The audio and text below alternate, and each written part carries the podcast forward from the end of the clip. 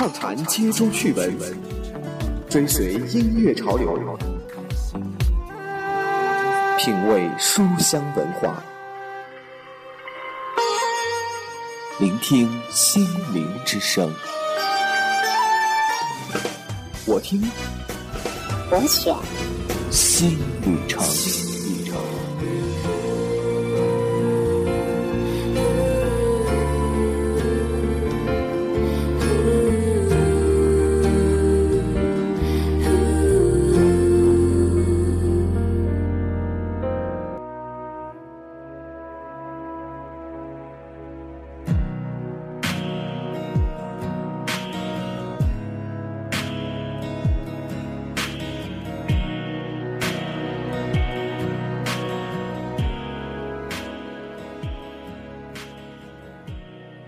正在收听节目的朋友，你们还好吗？我是你们的老朋友一成，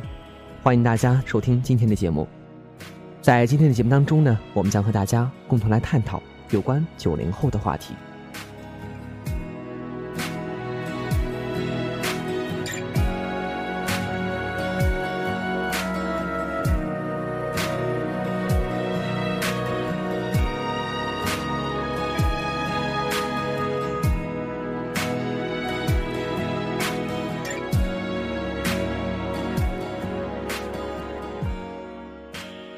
在很多人还没有完全消化掉八零后独生子女带来的冲击时呢，他们还没有认识到，九零后也长大了，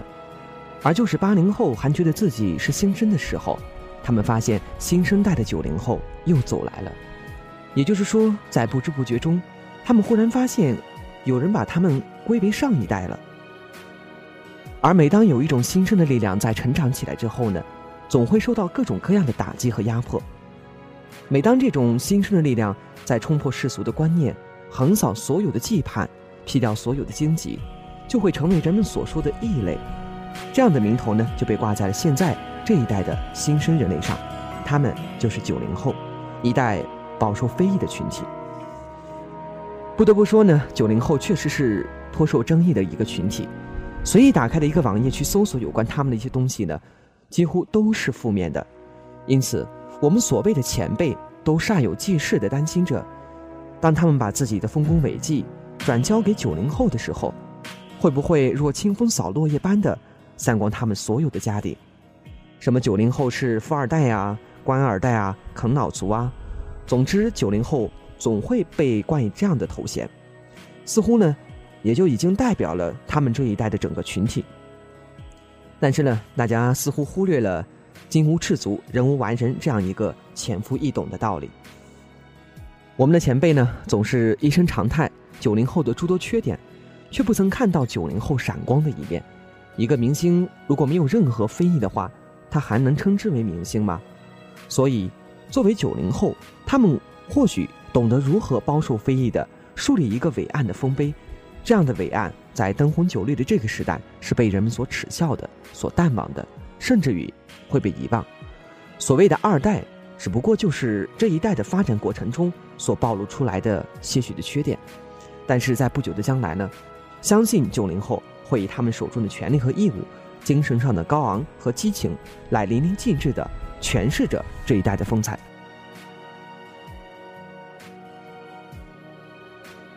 而九零后呢，的确是在温室中成长的花朵，上有国家政策的关怀。下有爷爷奶奶、爸爸妈妈的无比溺爱，于是有人就说：“九零后能自力更生吗？能有丰富的阅历吗？能让这个社会的人放心吗？能创造社会的价值吗？”这些的疑问的确让我们担忧。那今天的节目呢，我们就以一篇论文来开始。昨天在查找相关节目的资料的时候呢，在网上找到了一篇论文，我们和大家共同来分享一下。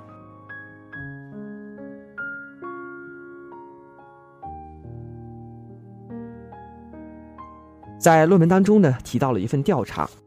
这份调查对象呢是武汉大学各院系新生中的八百名新生。调查的内容呢，涉及到了消费、心理、社交、学习以及社会认知等等各个方面。而该调查呢，是继全社会对七零后、八零后全面关注之后呢，中国高校对九零后大学生进行的较为权威的解读。而在被调查的学生当中呢，仅仅有百分之十点九的人热衷于标新立异的文学或者是装扮，而这与社会上流传的大部分的九零后喜欢使用火星文啊和非主流装扮的说法呢是大相径庭的。与前几届大学生相比呢，九零后新生呢，不仅对生活质量和品味有更高的追求，而且还注重社交和审美。除此之外呢，他们的情感经历却超出了人们的想象。这与父母、老师希望的不问感情、多问学业好像有些出入。调查显示呢，在九零后的新生当中，有百分之六十二点三的学生保持着读书的良好习惯，而兴趣爱好呢，涉猎范围也是超过了我们的前辈。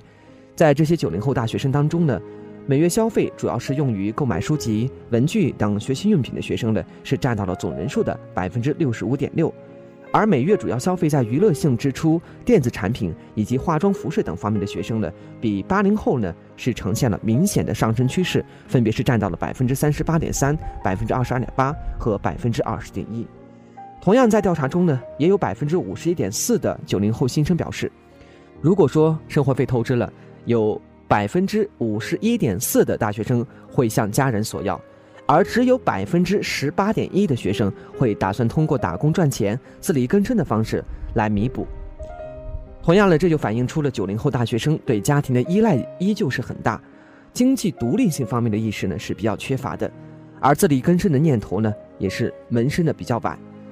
高校和社会呢也应该重视给九零后大学生更多的锻炼自我、参与社会的机会。在这份调查当中，关于挫折心态的调查表明，大多数九零后的大学生呢，心理素质是偏弱的，而抗压能力呢是明显不足。有百分之七十二点三的人就表示，在遇到挫折之后呢，自己的心里会留下阴影，甚至会有百分之五点一的同学呢表示自己会呢因此一蹶不振，而只有百分之九点四的新生表示愿意总结经验，从头再来。由此可以看出呢。九零后大学生在心理方面存在的问题也是不容乐观的。调查显示，有百分之六十四点七的学生认为，责任就是要为自己做的决定的每件事情呢坚持下去，而且并承担他选择的后果。体现了半数以上的大学生呢是能够比较好的理解责任这个概念，敢于承担责任。但是也有百分之九的九零后，他们认为呢，应该摆脱责任的束缚，做人。开心快乐就好。其实，在很多九零后当中呢，我们可以看到这个现象。在这份调查中呢，有百分之三十四点五的新生呢是缺乏理想、信念和人生规划的；百分之三十二点二的人呢，他不相信梦想和信念对人生的影响。但是呢，却有百分之七十七的九零后新生对自己是充满信心的。在接受调查的九零后当中呢，有百分之六十八点四的学生认为自己心态很开放。易于接受新鲜的事物。同样呢，我们可以看出，随着改革开放三十年的积淀呢，和我国与国际社会的全面接轨，九零后大学生呢是不守旧了，崇尚创新精神、探索精神。调查发现呢，家长制和与长辈间的代沟是九零后与家人沟通的最大的障碍。相信在收听节目的很多九零后呢，同样也认识到了这个问题。近四成的学生呢认为家长呢爱限制自己的行为自由，不重视自己心里的想法，是与家人沟通不畅的原因。这就是现在社会导致很多的少年儿童叛逆，而且与家人不和的原因所在。只有百分之二十五点二的学生则认为自己与家长间呢是不存在代沟的。但是关于偶像和榜样的调查当中呢，八成的九零后，也就是说百分之八十的大学生，在选择文体明星为偶像的同时呢，还表示。自己崇尚政界、商界的成功人士，并以他们为偶像或者是代表。有关恋情的调查呢，发现有百分之五十点六的九零后新生承认自己在进入大学以前就已经谈过一次恋爱，其中接近百分之十的同学呢谈过多次。令人关注的是，调查结果显示呢，九零后大学生对于青少年早恋和婚前性行为的问题看法不会是谈虎色变。在调查的学生中，约有百分之二十二点七的新生表示赞成，并认为自由快乐就好；另有百分之三十七点五的新生在表示赞同的同时呢，认为不可轻率，应该有责任感；还有近四成的新生则表示反对或者是不愿意表态。调查报告认为呢，这充分表明了九零后大学生独立自主的思考方式。同时呢，另有专家表示，当代青少年对于早恋和婚前性行为赞同者居多的趋势呢，必须引起各方的关注。在接受采访的武汉大学法学院院长肖永康，他表示呢，与七零后、八零后大学生相比呢，九零后大学生的个性是更加的独立，在独立思考与选择上呢，九零后表现出很高的自主性。在信息爆炸的网络时代成长起来的九零后呢，接受的海量信息呢，使他们的思想。更加的早熟，对每样事物，他们都有自己的见解。他们自信张扬，充满激情。他们对个人的发展呢，同样更有计划性。而九零后大学生意识到肩负的社会责任，他们很少有什么口号，而是更注重实际。所以他们蔑视形式，不屑口号，这些都是九零后大学生区别于其他群体的显著表现。我们在这份调查报告中呢，可以看出，九零后不乏诸多的问题，但是呢，也有不少优点。这些优点呢，是他们前辈们不所具有的，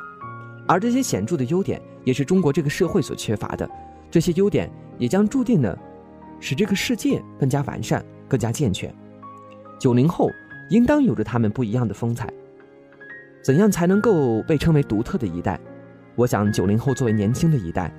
他们有着犯错误的权利，当然呢，也应该有着改正错误的义务。